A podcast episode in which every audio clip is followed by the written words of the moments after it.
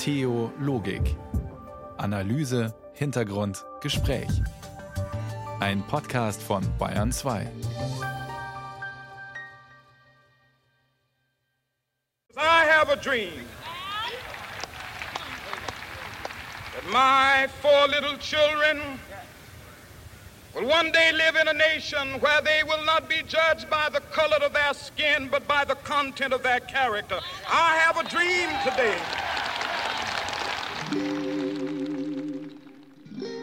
I Have a Dream, die berühmteste Rede von Martin Luther King oder Martin Luther King Jr. Vor 60 Jahren auf den Tag genau ist sie gehalten worden. Herzlich willkommen zur Theologik auf Bayern 2. Am Mikrofon begrüßt Sie Matthias Morgenroth. Sie haben es wahrscheinlich schon mitbekommen, dass in diesen Tagen an diese berühmte Rede erinnert wird. Am 28. August 1963 kamen rund 250.000 Menschen in Washington zusammen. Und es war die bis dahin größte Kundgebung in der Geschichte der USA. Das Fernsehen hat übertragen. Die Menschen waren gekommen, um für ihre Bürgerrechte zu demonstrieren. Es war einer der Höhepunkte der gewaltfreien Bürgerrechtsbewegung auf dem Weg zur Abschaffung der Rassentrennung, deren Sprecher Martin Luther King geworden war. I Have a Dream, es war eine freie Rede, so stand sie nicht im Manuskript und sie hatte doch riesige Auswirkungen. Darüber habe ich mit Johannes Hartlapp gesprochen. Er ist Dozent für Kirchengeschichte an der Theologischen Hochschule Friedensau. Für mich selbst, der ich in Mitteldeutschland, in Ostdeutschland aufgewachsen bin, äh, war ja die Situation eines Christen atheistischen Umwelt äh, ein wenig anders als für einen Bundesbürger. Und es bedeutet, wir hatten eine große Nähe zu Dietrich Bonhoeffer und dadurch auch zu äh, Martin Luther King. Bonhoeffer, der gezeigt hat, wie stark man auch als Christ in einer Gesellschaft leben kann und muss, die so ganz anders denkt, der sozusagen zum Kern des Glaubens zurückführt und Martin Luther King, der das versucht umzusetzen. Und Martin Luther King war ja auch einmal in Ostberlin gewesen. Und von daher hat das noch doch eine relativ große Wirkung auch auf mich gehabt. Auch die Rede I Have a Dream, hatten Sie die auch präsent oder war es eher der Nein. gewaltfreie Widerstand? Also die habe ich erst später ausführlich gelesen und mich damit beschäftigt. Der gewaltfreie Widerstand ist eine These gewesen, die mich mein ganzes Leben begleitet. Ähm, das ist ja eine Geschichte, die zurückgeht aufs 19. Jahrhundert. Wir haben Tolstoi, wir haben dann Gandhi und wir haben Martin Luther King. Und der Versuch, dass man eben nicht mit Waffen eine Gesellschaft verändern kann, mit Gewalt, sondern dass man gewaltlos agiert. Und das hat mich eigentlich schon immer begeistert. Gehen wir 60 Jahre zurück. I Have a Dream, das äh, steht im Kontext der Bürgerrechtsbewegung. Wir haben es ja schon angesprochen, zu dessen Sprecher Martin Luther King ja mehr oder minder ja auch zufällig geworden ist. Er mhm. kämpfte mit Mitteln der Gewaltlosigkeit für die Aufhebung der Rassentrennung. Wie war die Situation vor 60 Jahren 1963, als I Have a Dream diese Rede gehalten wurde? Also das war eine aufgeheizte Situation. Wir müssen uns vorstellen, Ende der 50er Jahre, Anfang der 60er Jahre haben wir weltweit die Entkolonialisierung. Das heißt, die Farbigen beginnen ihre Rechte wahrzunehmen, auch in den USA und nicht nur dort. Dazu kommt, dass wir in dieser Zeit große Spannungen auch haben. Wir haben den Vietnamkrieg. Wir haben also Spannungen der Auseinandersetzungen zwischen Ost und West. Und in dieser Auseinandersetzung verweist Martin Luther King auf sozusagen ganz tief liegende amerikanische Werte. Wenn man sich diese Rede anschaut, dann ist sie eigentlich eine Synthese von biblischer Verheißung, und das muss ich vielleicht ein bisschen erklären, und auch amerikanischer Urhoffnung. Denn die Amerikaner gehen ja davon aus, dass ihr Land das gelobte Land ist, in das sie gekommen sind von Europa.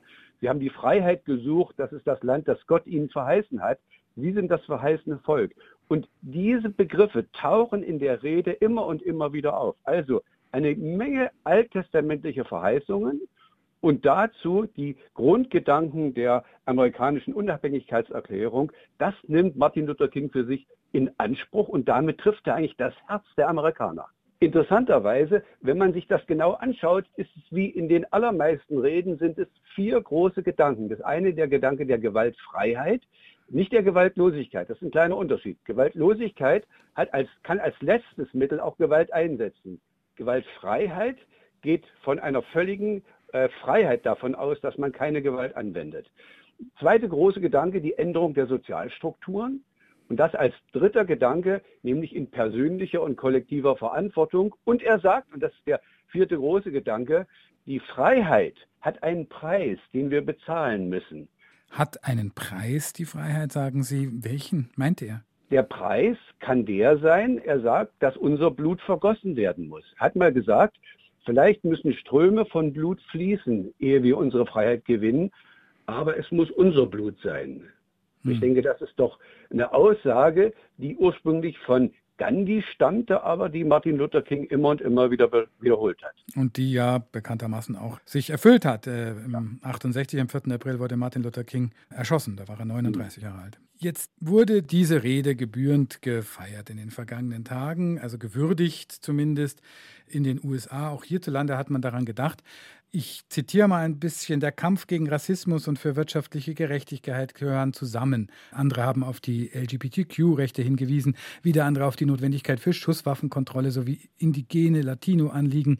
Ich frage mich so ein bisschen, ist der Traum Martin Luthers eine Folie zum Träumen sozusagen insgesamt für viele und für viele Träume heute nach wie vor? Zweifellos wenngleich er wahrscheinlich, wenn er das gehört hätte, manchen Dingen die Stirn gerunzelt hätte. Es ist eine Folie, weil es einfach eine Rede gewesen ist, die ins Herz getroffen hat. Es gibt solche Reden, aber dazu gehören Menschen, die einfach in dieser Situation eine Begabung haben, die andere nicht bekommen. Also manche haben gesagt, Martin Luther hat wie ein Prophet geredet. Und Sie sagten es am Anfang, das war eine Stehgreifrede. Von daher muss man einfach sagen, das war die Situation, der Moment, den er auch wirklich beim Schopf ergriffen hat. Ich würde sagen, natürlich, jeder gebraucht Martin Luther King und jede Zeit hat natürlich auch die Deutung von Martin Luther King. Als Historiker gehe ich gern auf die Ursprünge zurück und frage, was war denn sein eigentliches Ziel?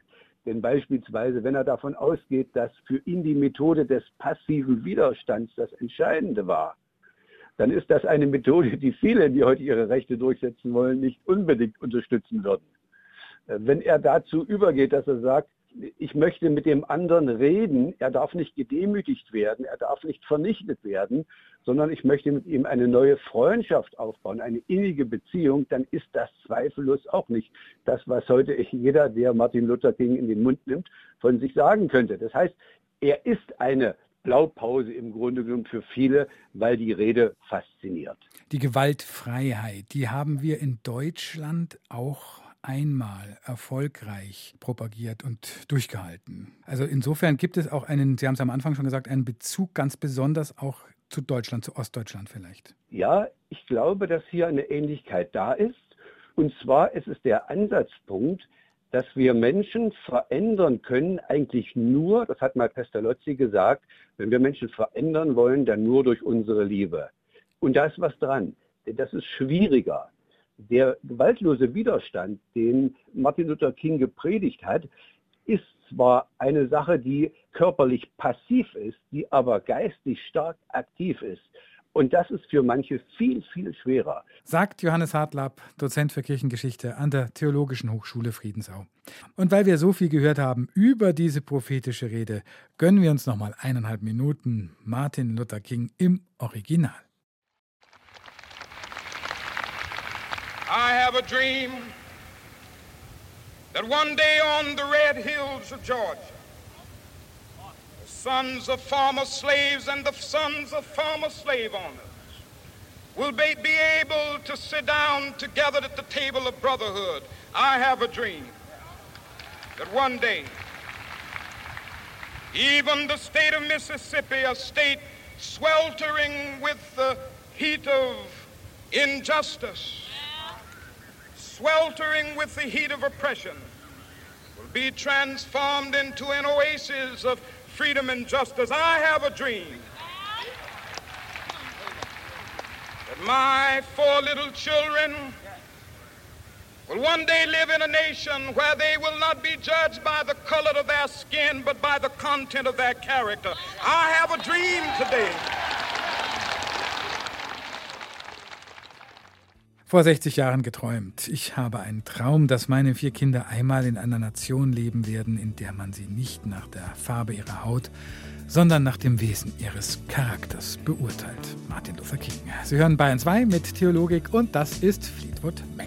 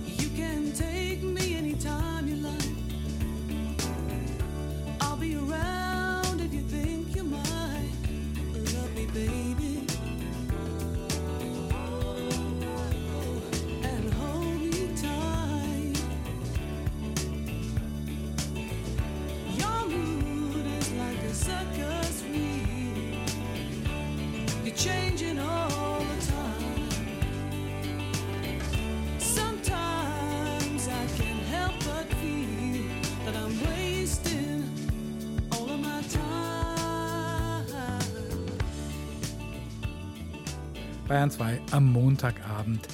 Die Kraft des Glaubens, die spirituelle Kraft im Leben finden, auch für friedliche Lösungen. Davon träumen viele, nicht nur Martin Luther King. Und es ist manchmal nicht so leicht zu entscheiden, ob der Traum wirklich in die Freiheit führt, die manche die göttliche Freiheit nennen, oder ins Gegenteil. Seelenfänger, das ist der Name unseres Podcasts über religiös Suchende, die nicht in die Freiheit, sondern in den Zwang geführt wurden. Die aktuelle Staffel ist gerade am Entstehen und handelt von der Gruppe Shincheonji.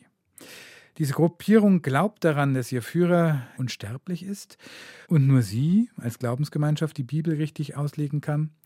Shincheonji, und das ist für uns das Interessante und das ist wohl auch das Gefährliche, ist auf Mitgliederfang. Und dafür manipulieren sie Menschen und drangsalieren sie mit Bibelstunden und Bootcamps. Schon drei Folgen lang hat uns Shincheonji Aussteigerin Sophie ihre Geschichte erzählt. Die Geschichte, wie sie wegen der Sekte beinahe ihre Familie, beinahe ihr Leben verlor. Dennis Müller und Emily Glaser führen uns jetzt durch Folge 4. Excuse me, can I go upstairs somehow? You saying exit exit light? Yeah. The the, the side is elevator. Ah, okay, okay, okay. There's the sixth floor. Okay, thank you very much.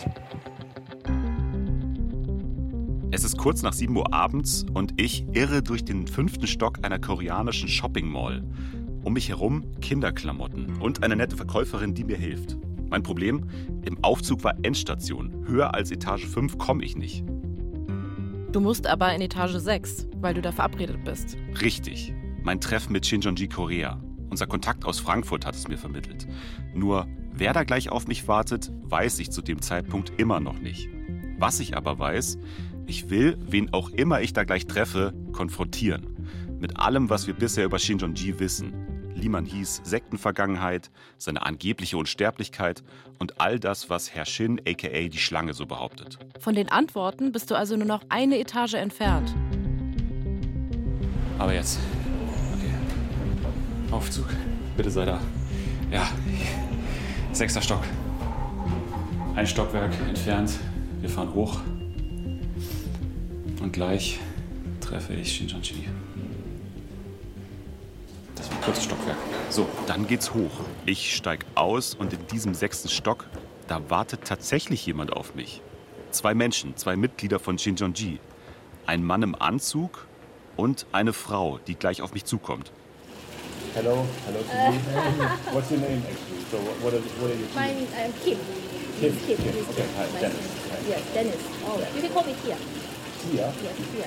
Is it your international name? Yeah, international. Okay, okay. Kim is my surname. Ich bin Dennis Müller. Und ich bin Emily Glaser. Das ist Seelenfänger, das System Shinjonji. Folge 4. Willkommen in der Hölle. Bevor wir zu meinem Treffen mit Shinjonji kommen, ist es wichtig zu verstehen, wie groß die Gruppe in Südkorea eigentlich ist. Einfach um sich klarzumachen, mit wem wir es da eigentlich zu tun haben. Von Beginn an ist sicher, allein was die Zahlen angeht, ist Shinjonji dort eine ganz andere Hausnummer. Es wird geschätzt, dass in Südkorea locker über 100.000 Leute zu Shincheonji gehören. Das heißt auch, dafür braucht es viel mehr Organisationen, mehr Tempel und vermutlich auch eine besonders aggressive Missionierung. Also habe ich ein Treffen ausgemacht mit jemandem, die jahrelang Teil von Shinjonji in Korea war. Bis vor kurzem. Sie kann mir mehr darüber erzählen, was dort hinter den Kulissen so abgeht. Und sagen wir mal so, das Gespräch mit ihr war nicht nur deshalb spannend. In Seoul geht ein richtig warmer Tag zu Ende. Immer noch T-Shirt-Wetter. Ich warte an einer U-Bahn-Station mitten in der Stadt. Es ist halb sechs, Feierabendverkehr. In der Gegend gibt es ein paar Unis, deswegen sind hier super viele Studierende. Und mit einer von ihnen bin ich jetzt verabredet. Hi. Do this. Oh, sorry, I just you. Das ist Jane. Das ist zumindest ihr westlicher Name. Viele KoreanerInnen geben sich so einen. Eigentlich heißt sie Mi Young.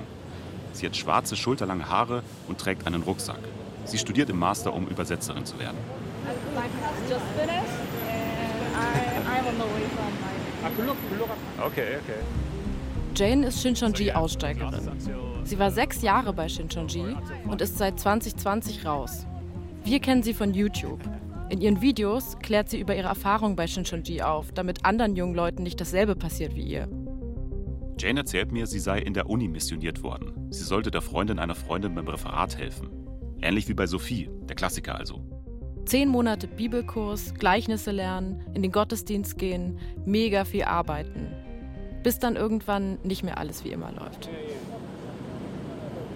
Unser Abendspaziergang durch Seoul geht dann zu Ende.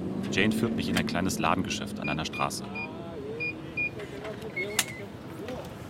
Welcome. Willkommen. Do we sit here? Setzen wir uns dahin? Ja, okay. Okay. Du musst die Schuhe ausziehen. Oh. Oh, tut mir leid. Kein Stress, das wird niemand erfahren. Ich werde es geheim halten. In unseren Socken stehen wir jetzt also im Jugendzentrum einer katholischen Gemeinde. Jane hat hier mal gearbeitet. Super religiös ist sie aber nicht mehr. Von außen hört man die Autos, drinnen hängen Jesus-Plakate an der Wand. Ein Pfarrer hat hier seinen leicht chaotischen Schreibtisch. Wir setzen uns an den Konferenztisch daneben. Ich mit Mikro in der Hand, sie mit gezückter Übersetzungs-App auf ihrem iPad. Für den Fall, dass ich irgendwelche Vokabeln nachschlagen muss. Spoiler, das kommt nie vor. Jane spricht nicht nur perfekt Englisch, sie hat auch ein krasses Faible fürs Ausland. Das hatte sie auch schon vor ihrem Übersetzungsstudium, während ihrer Zeit bei Shincheonji. Damals hat sie Politikwissenschaft auf Bachelor studiert. Der Fokus? Außenpolitik. Ihr Traum? Eines Tages auswandern. Und davon hat anscheinend auch Shincheonji Wind bekommen. Ich good denke, die Mitglieder in hohen Positionen, die sind gut in HR, So also they- Human Resources. they Die setzen talentierte Menschen dort ein, wo sie gut talented reinpassen. people which are where they would fit in well. Shincheonji weiß fast alles über seine Mitglieder. Sie wissen, was Jane studiert, was sie cool findet und kennen ihren Traum vom Ausland. And there was Es a gab eine time Zeit, da when ist jeder Abteilungsleiter department zu uns leader gekommen und hat came erklärt, was für eine and Arbeit seine explained Abteilung macht. Bei Shincheonji gibt es die Theologieabteilung, die Sozialabteilung, die Finanzabteilung und, Und die internationale Abteilung, zu der ich gehört habe. na klar war Jane in der internationalen Abteilung. Wo auch sonst. Und internationale Abteilung steht für was? It's HWPL. Es ist nicht ganz dasselbe, aber zu der Zeit haben sie beide Begriffe benutzt. Also internationale. Abteilung ist gleich HWPL. HWPL. Für die arbeitet Jane also damals.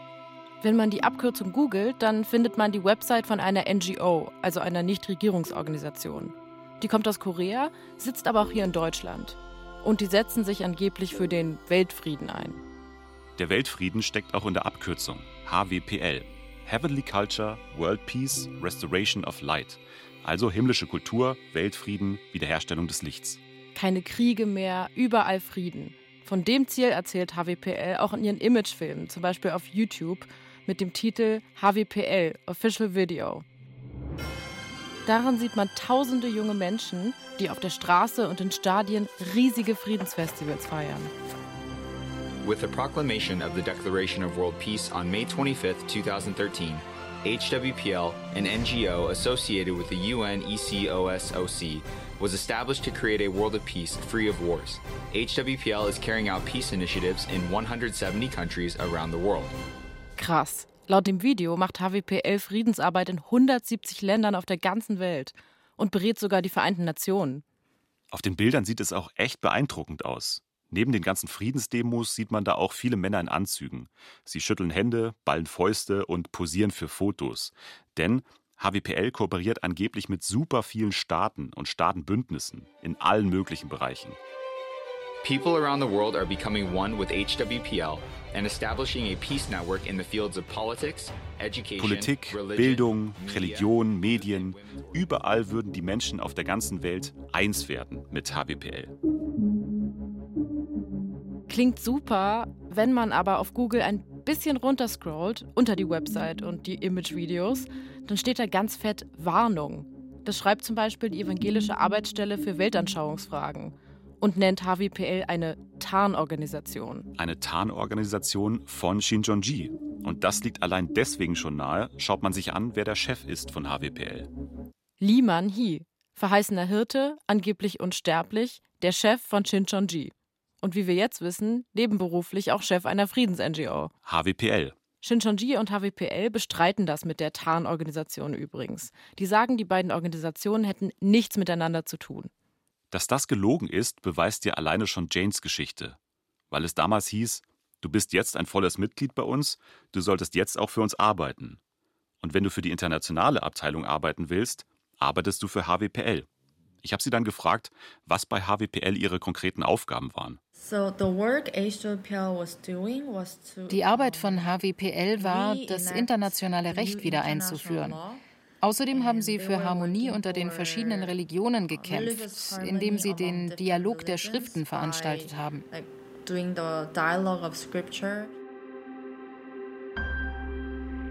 Der Dialog der Schriften. Das ist eine Art Austausch zwischen den Weltreligionen, organisiert von HWPL. Heißt, die Aufgabe für Jane und ihre KollegInnen, religiöse AnführerInnen aus aller Welt zusammentrommeln und sie in Zoom-Meetings einladen. Jane ist verantwortlich für verschiedene Länder in Europa und Afrika. Um die Leute von dort zu erreichen, muss sie oft mitten in der Nacht aufstehen, wegen der Zeitverschiebung. Manchmal bin ich nicht mal nach Hause gegangen. Ich habe dann meinen Eltern erzählt, dass ich bei Freunden schlafe. In Wahrheit war ich im Shincheonji-Tempel. Und das alles für diesen Dialog der Schriften. Gehen ein Priester, ein Imam und ein Rabbi in ein Zoom-Meeting, dann hat man eins von diesen Treffen.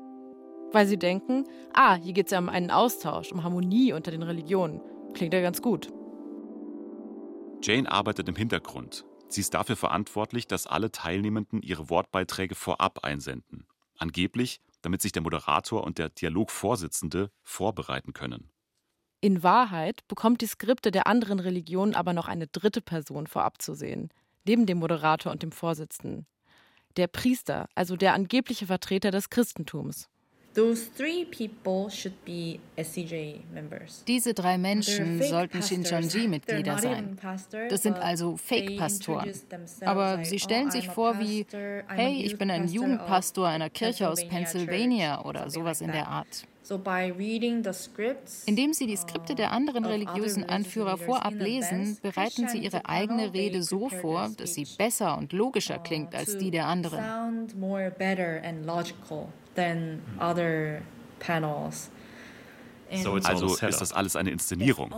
Es ist alles inszeniert. Alle Kommentare der Moderatoren und auch die Fragen aus dem Publikum, die sind alle vorab vorbereitet. In diesem Dialog der Schriften geht es also nicht wirklich um einen Austausch zwischen den Religionen. Das ist alles Show. In Wahrheit geht es HWPL darum, nach außen und nach innen ein paar schöne Bilder zu präsentieren. Nach dem Motto, guckt mal, hier haben wir wieder eine super wichtige Kooperation an Land gezogen und nebenbei gewinnt das Christentum dann auch noch in allen Diskussionen mit den anderen Religionen, weil diese Fake-Pastoren nun mal am besten vorbereitet sind. Wegen der Vorarbeit von Jane. Für Jane wird es in dieser Zeit immer mehr Arbeit. Neben den Nachtschichten für HWPL muss sie viermal die Woche in den Bibelkurs von Shincheonji, um eine Frucht, einen Neuling zu betreuen. Und dann dazu noch die Uni, der Politik-Bachelor So I was living a two ich habe zwei Leben gleichzeitig gelebt. Ich hatte echt viel zu tun. Meine Mutter hat mich irgendwann gefragt, warum hast du immer so viel zu tun? Was machst du da draußen eigentlich? Sie wohnt damals noch zu Hause. Immer wenn Jane ihre Eltern erwähnt, weicht sie meinen Blicken aus. Als würde sie irgendwo im Raum die Antwort auf die Frage suchen, ob sie jetzt weitererzählen soll oder lieber nicht. Die Eltern haben damals keine Ahnung, dass ihre Tochter ein Shinjonji-Mitglied ist. Janes Mutter hat Fragen gestellt, wo sie sich denn dauernd rumtreibe. Damit konnte Jane umgehen. Mit ihrem Vater weniger.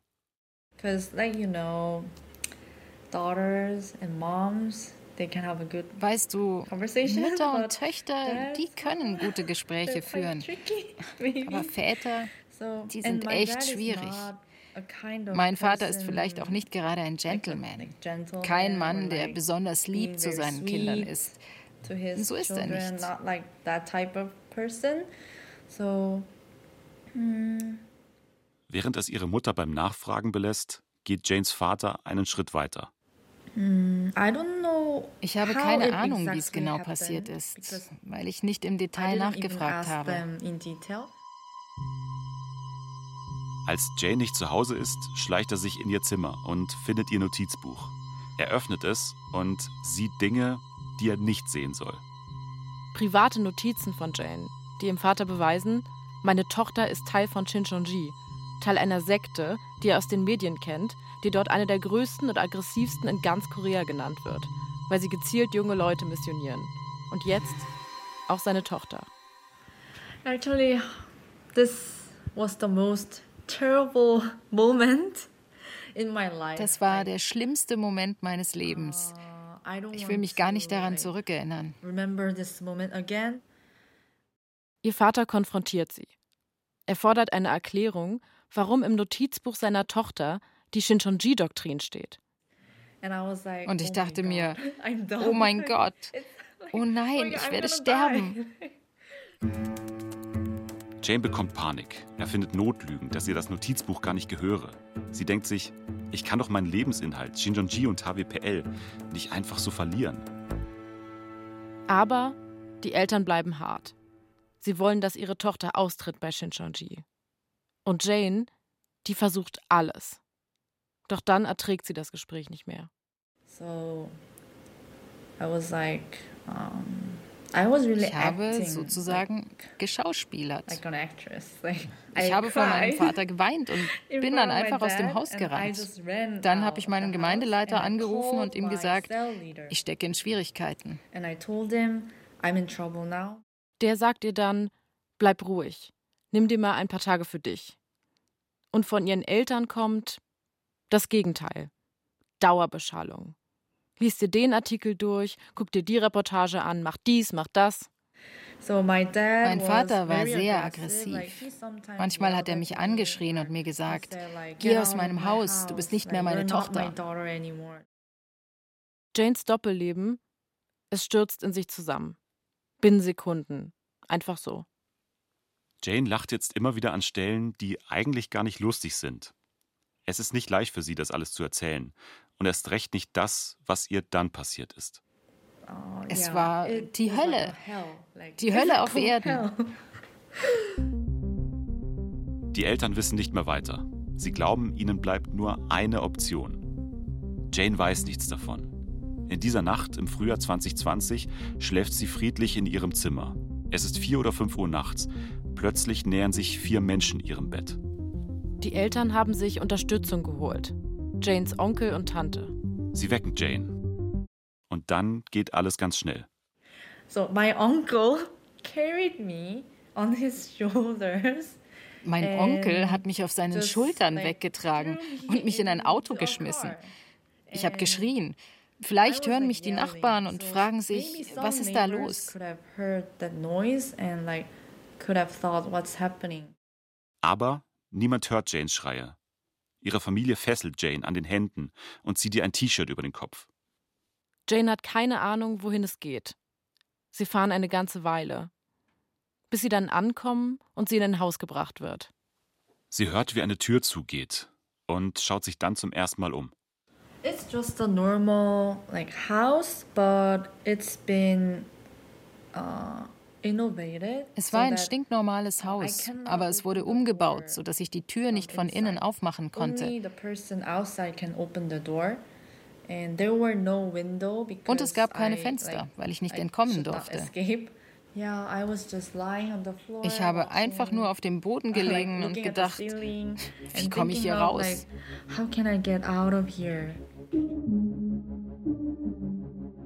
Jane befindet sich in einer sogenannten Zwangskonversion. Dort werden Menschen über Wochen hinweg deprogrammiert. Menschen, die in Sekten geraten sind. Die Center sind hoch umstritten in Südkorea, aber es gibt sie. 2020, also im selben Jahr, in dem Jane in einer solchen Einrichtung war, hat die NGO Menschenrechte ohne Grenzen einen Bericht veröffentlicht. Darin sind verschiedene Fälle beschrieben, in denen Menschen in solchen Zentren zu Schaden gekommen seien. Auch Shincheonji-Mitglieder. Mm, so I tried to like Ich habe versucht, gegen die Wand zu schlagen, die Tür irgendwie zu öffnen. Ich habe wirklich alles probiert. Uh, Aber dann habe ich aufgegeben. Ich dachte, okay, ich kann nichts tun, um hier auszubrechen. Ich habe mich machtlos gefühlt. Uh, Jane braucht ein paar Stunden, um zu realisieren, dass sie vermutlich länger in dem Raum verbringen wird. Ihre Strategie? Mitspielen. Sie will ihrer Familie weismachen, sie sei gesprächsbereit, damit sie so schnell wie möglich da raus kann. Aber so schnell geht das nicht. Es vergehen ein paar Tage. Dann kommt ihr Vater in den Raum und zeigt ihr etwas auf seinem Handy. Nachrichtenmeldungen, Berichte. Ein neuartiges Virus habe Südkorea erreicht. Corona. So I was like, is this ich habe gedacht, like, is, ist das real? Passiert das da draußen gerade wirklich? Er hat mir gesagt, ja, du solltest die Nachrichten schauen und ihnen glauben. In den Corona-Meldungen geht es aber nicht nur um das Virus an sich. Es geht auch um Shinjonji. More than half of South Korea's cases are linked to a controversial Christian sect called the Shincheonji Church of Jesus. All branches of the Shincheonji group have been closed here in South Korea and they are being disinfected to try and stem the spread of the virus. Eine Geschichte von einer gefährlichen Sekte, einem schicksalshaften Autounfall und einer Frau, die ihr halbes Land im Alleingang in den Ausnahmezustand gerissen hat. Eigentlich hatte Südkorea das Virus super im Griff. Die Kontakte der ersten 30 Fälle konnten optimal zurückverfolgt werden.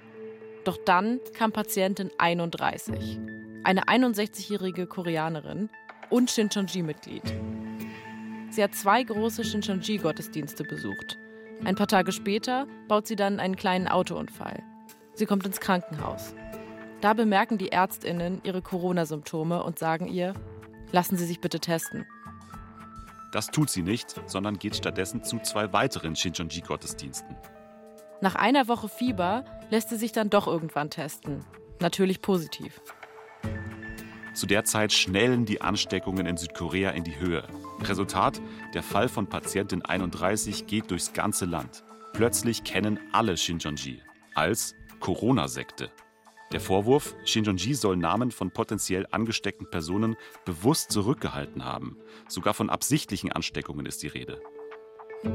Lee Man-hee hält daraufhin eine Pressekonferenz. Er bittet um Entschuldigung, seine Glaubensgemeinschaft hätte auf keinen Fall absichtlich gehandelt. Hilft aber alles nichts. Die Stadt Seoul zeigt ihn wegen Mordes an, weil Shinjonji gegen das Infektionsschutzgesetz verstoßen habe. Der Shincheonji-Chef wird zum Buhmann der Nation und seine Gruppe kann sich das öffentliche Missionieren erstmal abschminken. Alle kennen und hassen Shinjonji. Dass Lee Man-hee Monate später freigesprochen wird, ändert kaum etwas daran. Shinjonji hat die Leute nicht absichtlich angesteckt. Aber dass es da diese weirde Glaubensgemeinschaft gibt, das ist jetzt bekannt. Und Jane, die die Schlagzeilen im Einzelarrest von ihrem Vater gezeigt bekommt, die ist davon nicht beeindruckt. Aber das hat meinen Glauben in Shincheonji natürlich nicht geschwächt. Natürlich nicht. Woche 3. Die Einsamkeit macht Jane zu schaffen. Doch um da rauszukommen, muss sie mehr tun, als bei ihren Eltern auch verständnisvoll zu machen. Sie muss auch eine Pseudotherapeutin überzeugen, bei der sie Unterricht nehmen soll. Diese Deprogrammierung. Jane schreibt ihr einen Brief. Nicht, weil sie will, sondern weil sie muss. Um ihr vermeintlich zu beweisen, dass sie es ernst meint, dass sie wirklich raus will. Sie dachte, was auch immer ihr diese Frau erzählt, würde ihren Glauben niemals erschüttern. Aber dann passiert etwas, womit sie nicht rechnet. Der Unterricht geht los. Eine Art Konterbibelkurs mit Jane als einziger Schülerin. Frontalunterricht. Mit Gegenbeweisen, die unter anderem die Wahrheit über Liman Hee zeigen. Dass er Mitglied in anderen Sekten war, wie die Masche mit den Gleichnissen funktioniert. Am allerersten Tag des Unterrichts habe ich realisiert, dass Shincheonji religiöser Betrug ist. Ich hätte zuhören sollen, was die Frau sagt. Stattdessen habe ich mehr als drei Wochen lang durchgehalten und den Unterricht ignoriert. Auf einmal habe ich doch gedacht, oh mein Gott, ich könnte oh falsch liegen. Die Einsicht ist hart für Jane. Einerseits schämt sie sich, auf Shincheonji reingefallen zu sein, andererseits ist sie wütend auf ihre Eltern, die sie in diese unmenschliche Behandlung geschickt haben. Aber in erster Linie auf Shincheonji. SCJ is the biggest problem. Like unless Shincheonji ist das größte Problem und deshalb sollten sie dafür verantwortlich gemacht werden. SCJ should be the one which should be blamed. So when als es vorbei war, habe ich mit meinen Eltern dieses Haus verlassen und zum ersten Mal wieder Sonnenlicht gespürt. Nach 52 Tagen. Ich dachte mir, oh, jetzt bin ich frei. And I was like, oh, now I'm free. ja. Jane ist wieder frei und verlässt ihr Gefängnis nach knapp drei Monaten mit ihren Eltern an ihrer Seite. Das ist krass, denn man muss an dieser Stelle mal ganz klar sagen, was ihr Vater und ihre Mutter da getan haben, ist Freiheitsentzug. Das Verhältnis zu ihren Eltern sei danach natürlich schwierig gewesen, erzählt mir Jane. Heute sei es wieder besser. Aber nach ihrem Master will sie immer noch auswandern. So, ich werde angerufen von Kate von Synology in Frankfurt und ich gehe jetzt mal ran. Vielleicht hat das was mit unserem Termin zu tun. Kate hatte dir ja vor Tagen geschrieben. Das? Treffen mit Shinchonji in Korea klappt. Fehlt nur noch das Wann und Wo. Hi, I'm at a cafe, so I can, I can, yeah, yeah, I have, I have Wi-Fi. I'm at a cafe, so. Uh. Es ist mein letzter Nachmittag in Korea. Ich sitze mit meinem Übersetzer in einem Café. Seit über einer Woche versuche ich, einen Termin mit Shinjonji Korea auszumachen. Uh, Und jetzt scheint es zu klappen.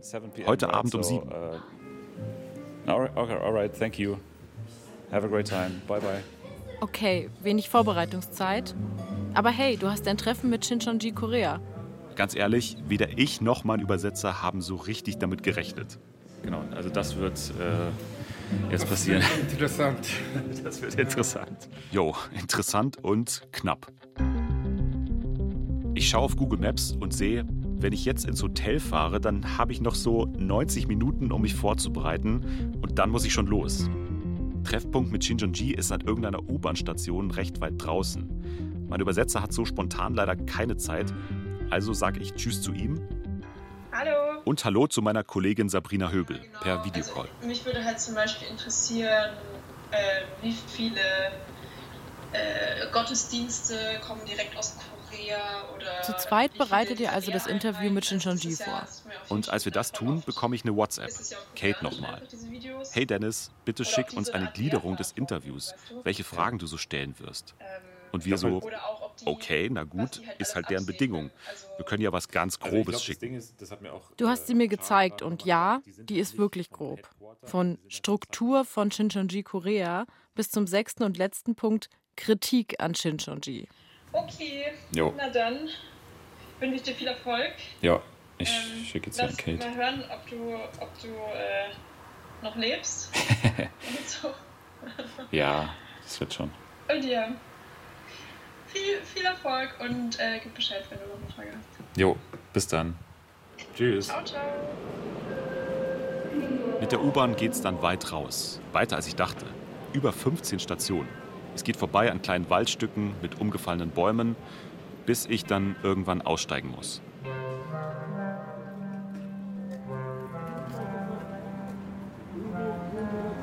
Ich gehe dann die Treppen hoch und stehe vor einer riesigen Shopping Mall. Ich gucke auf mein Handy, kurz vor sieben und keine neuen Nachrichten. Ich hoffe ein bisschen, dass mich gleich irgendjemand von hinten antippt und sagt, hey, bist du's? Aber woher sollen die wissen, wie ich aussehe? Ich habe keine Ahnung, ey. Niemand tippt mich an. Ich warte und warte. Es ist mittlerweile kurz nach sieben. Und dann? Okay, eine unbekannte Nummer hat mich ähm, gerade angeschrieben bei WhatsApp und schreibt: Hallo Herr Müller, I assume you will be arriving at Hyang, Hyawong Station soon. There's an exit that is linked straight to Safe Zone. If you walk straight in, there's a cafe on the sixth floor. Let's meet us there. Okay, heißt, das suche ich jetzt und das wird auch nicht so einfach. Aber ey, let's go. Okay, neuer Treffpunkt. Ein Café. Irgendwo in dieser riesigen Shopping Mall. Sechster Stock. Klingt easy, aber nee, turns out ist nicht so easy. Ich laufe quer durch dieses Kaufhaus, vorbei an Probierständchen und Putzmitteln, bis ich dann endlich den Aufzug finde und auf die Etagenknöpfe schaue. Der Aufzug geht nur bis fünf. Heißt, ich fahre jetzt in den fünften oder was? Ich also hoch in den fünften Stock. Ich sehe Frauenklamotten, Kinderklamotten, eigentlich alle Klamotten, aber kein Zugang zum sechsten Stock. Zum Glück hilft mir eine Verkäuferin weiter und schickt mich zu einem anderen Aufzug. Aber jetzt. Okay. Aufzug. Bitte sei da. Ja. Sechster Stock. Ein Stockwerk entfernt. Wir fahren hoch. Und gleich treffe ich Shinjanji. Das war ein kurzes Stockwerk. So. Ich gehe so ein bisschen rein und merke schon, ah okay, ist jetzt nicht so ein Laden, in dem viele ihren Freitagabend verbringen. Gefühlt sind da mehr Indoor-Brunnen als Menschen. Die stehen so zwischen super vielen Dschungelpflanzen. Und dann sehe ich sie schon. Zwei Leute, eine Frau und einen Mann, die auf mich zukommen. Hello, hello to you. What's your name actually? So what are, what are you? My name is Kim. Kim. Kim. Kim. Okay, hi, Dennis. Yes, Dennis. Oh, you can call me Tia. Tia? Yes, Tia. Is it your international name? I think international name. Okay, yeah, okay. yeah. Kim is my surname. Do I get to know your, your name too? David Hong. David Hong. David Hong. Die Frau Tia ist Anfang Mitte 30, trägt ein schwarz-weiß gestreiftes Sommerkleid und hat echt immer ein Lachen im Gesicht. Sie arbeitet an der internationalen Vernetzung der sieben Stämme von Shincheonji. Die sind quer verteilt in ganz Korea und im Ausland. Der Mann Dave ist älter und grimmiger und trägt Anzug. Er macht Pressearbeit bei Shincheonji. Er spricht eigentlich gar nicht mit mir, er kann kein Englisch. Das war für das Interview tatsächlich etwas schwierig, weil Dave dann manchmal doch mitreden wollte, aber halt auf Koreanisch und Tia hin und wieder vergessen hat zu übersetzen. Zum Beispiel, als es dann um HWPL geht. Zur Erinnerung, Jane hat gesagt, die internationale Abteilung bei Shincheonji ist gleich HWPL. Ich war beim Vorbereiten der Fragen mega gespannt, was Shincheonji Korea zu HWPL sagt, weil ich ja durch Jane so viel erfahren habe. Darüber, wie Shincheonji und HWPL mutmaßlich kooperieren. Okay, and what's the connection Was ist die Verbindung zwischen Shincheonji, vor allem der internationalen Abteilung, und HWPL? and HWPL? Actually, the 근데 internet. 신천지하고 HWPL하고는 완전 다른 Yeah, 데라서 it's uh, 연결되어 it has the same leader. Sie haben denselben Anführer. Das ist alles. That's it. Das ist die That's the einzige only Verbindung? Yes. Ja. Okay. So, But if you ask, um, there are many members. Aber in falls Sie jetzt Shincheonji who weiterfragen also wollen, participate es in gibt viele Mitglieder HWPL. von Shincheonji, die manchmal bei HWPL mitmachen. Aber es gibt auch viele HWPL-Mitglieder, die nicht bei Shincheonji sind. Aber ja, HWPL hat denselben Anführer. Das eine ist eine Friedensorganisation, das andere eine religiöse Organisation. Die alte Nummer also. Selber Chef, aber ganz klar getrennte Organisation. HWPL war der Anfang des Interviews. Erinnert ihr euch an die Gliederung, die ich Ihnen schicken musste? Kritik an Shinjonji, das ist erst Punkt 6, ganz am Ende. Meine Taktik, erstmal reden lassen. Dann komme ich mit konkreten Vorwürfen. Von Shane, von Shin, aka der Schlange, und von anderen Menschen, mit denen ich gesprochen habe. Ihr habt dann auch über das Missionieren auf der Straße geredet und über Corona. Ob es seitdem schwerer geworden ist, Menschen von ihrer Bewegung zu überzeugen, seit sie als Corona-Sekte bekannt wurde. Meine Frage war, ob sie schon mal angefeindet wurden. Klare Antwort: Nein. This is 21st century. Das ist das 21. Jahrhundert. So etwas macht man nicht. Anständige Menschen machen das nicht.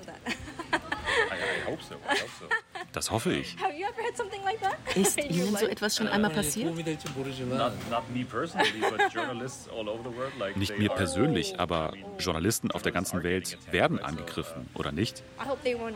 Ich hoffe, Sie haben keine beleidigenden Fragen gestellt. Was wäre denn beleidigend? Zu persönliche Fragen. Ich weiß nicht, wie das auf Englisch heißt, aber Sie wissen schon, Fragen, die dazu da sind, um gemein zu Menschen zu sein.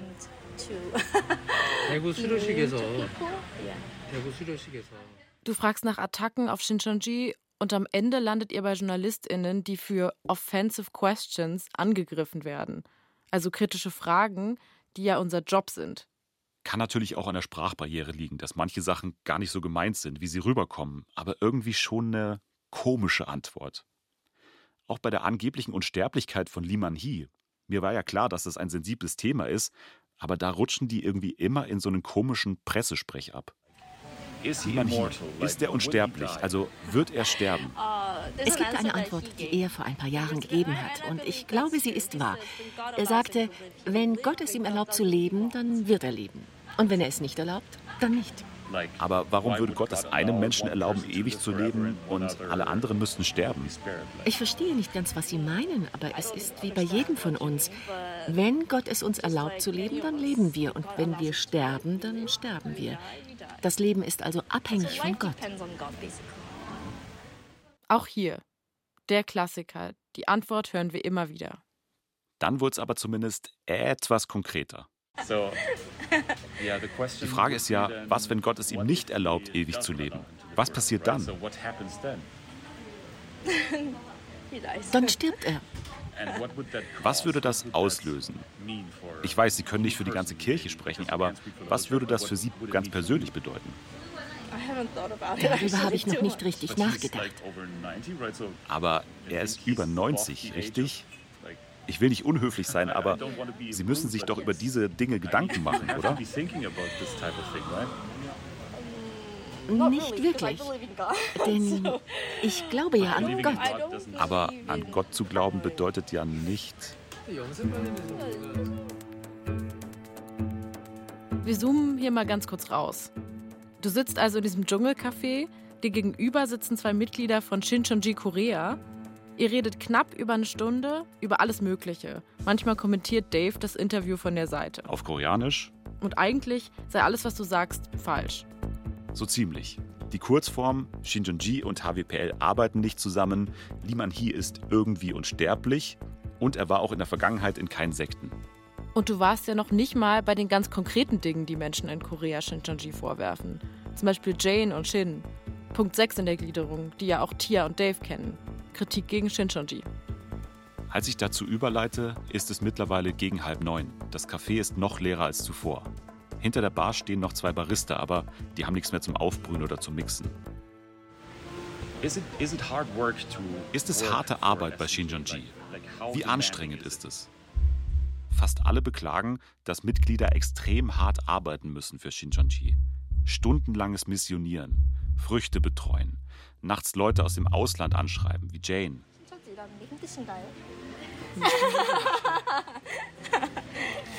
그 질문이 많은 것 같은데 시간이 많으니까 워드를 주면 그 질문을 Die beiden wirken angespannt. 다음에 한번 다시 만나자. 이렇게 끝나는 게 나을 것 같은데. Vielleicht ist es eine gute Idee, zum Ende zu kommen für heute, weil es langsam spät wird. Wir könnten per E-Mail weiterschreiben oder wir können ein Zoom-Meeting vereinbaren. Wir könnten via Zoom weitermachen. Ah, es wird spät. Ja, pünktlich, als ich in meiner Gliederung zu den Vorwürfen komme, wie ärgerlich. Tia erklärt mir dann noch, dass ihr Kind erkältet sei und dass Daves Mutter Geburtstag habe. Das war's dann also. Ja, nee, noch nicht so ganz. Wir sitzen noch am Tisch, weil ich immer noch denke, vielleicht kann ich sie ja doch überreden, dass wir noch weitermachen mit dem Interview. Dann fragt mich Tia, wie ich wieder zurück ins Hotel komme. Ich sag's ihr, so unspezifisch wie möglich, und bemerke, wie Dave auf einmal aufsteht und sein Handy auf uns richtet. Ähm, ist das. Wofür ist das genau? Für welchen Zweck? Äh, das ist nur eine Erinnerung. Ja. Eine Erinnerung? Ich war ehrlich gesagt perplex, als das passiert ist. Der Typ steht einfach auf und macht Fotos von mir. Ich habe jetzt schon ein paar Interviews gemacht, aber sowas ist mir noch nie passiert. Uh, please don't pub publicize it like Okay. okay. So you don't want to be. I don't want to be like out on uh, I don't know the boulevard or something. Um, if it's just for your Okay. private use. Falls es nur für den privaten Gebrauch ist, dann okay. Alles klar. Dann lassen Sie uns noch ein Selfie machen. Ich wusste echt nicht, was da gerade eigentlich abgeht. Ich werde es Kate zeigen, falls das okay ist. Ich erzähle ihr, dass ich sie getroffen habe. Das ist einfach crazy. Ich habe bis zum letzten Moment noch gehofft, dass wir vielleicht doch noch das Interview fortsetzen können. Aber keine Chance. Mit der Fotoaktion hat Shinjonji unser Gespräch gekillt. Die beiden haben mich dann noch bis ins Untergeschoss gebracht, zur U-Bahn. Und ich musste erstmal klarkommen. Leute, ich bin fertig. Ich bin völlig völlig fertig. Ich, ich weiß nicht, was das war. Ich habe keine Ahnung, was das gerade war. das war äh, ja völlig absurd. Ganz ehrlich, so richtig kann ich es immer noch nicht glauben, was da eigentlich abgegangen ist. Es kamen ja so viele Dinge zusammen. Der kurzfristige Termin, die komische Interviewsituation, die noch komischeren Antworten und dann der Abbruch und die Fotos. Die haben dieses Treffen einfach torpediert. Was die Vorwürfe angeht, war es deswegen natürlich ein Fail. Aber irgendwie hat es mir dann doch geholfen zu verstehen, wie Shinjonji Korea so tickt. Ich meine, der deutsche Pressesprecher hat mich in sein Wohnzimmer eingeladen und der koreanische steht auf und macht Bilder von mir. Das ist absolut unprofessionelle PR. Shinjonji läuft buchstäblich davon und will sich der berechtigten Kritik nicht stellen. In Deutschland wird die Situation immer bedrohlicher für Sophie. Das ist die Aussteigerin, deren Geschichte wir in diesem Podcast erzählen. Als ihr sie zuletzt gehört habt, hat sie gerade den letzten Test bestanden und ist jetzt ein vollwertiges Mitglied bei Shincheonji. Sophie hängt zwar gerne mit den anderen Gläubigen aus der Gemeinde ab, aber sie merkt schnell, die harte Arbeit, der Druck, immer neue Leute rekrutieren zu müssen, das macht sie fertig. Also wenn ich im Gottesdienst war, habe ich Angstzustände bekommen. Wenn ich die Bibel gelesen habe, habe ich auch Angstzustände bekommen. Sophie entwickelt eine Depression und will sich eine Auszeit von Shincheonji nehmen. Damit ihre Vorgesetzten das akzeptieren, fordern sie eine Begründung in einem persönlichen Gespräch. Sophie soll wildfremden Leuten erzählen, was wirklich mit ihr los ist. Von ihrer Depression, von den dunklen Gedanken, über die sie sonst mit niemandem spricht.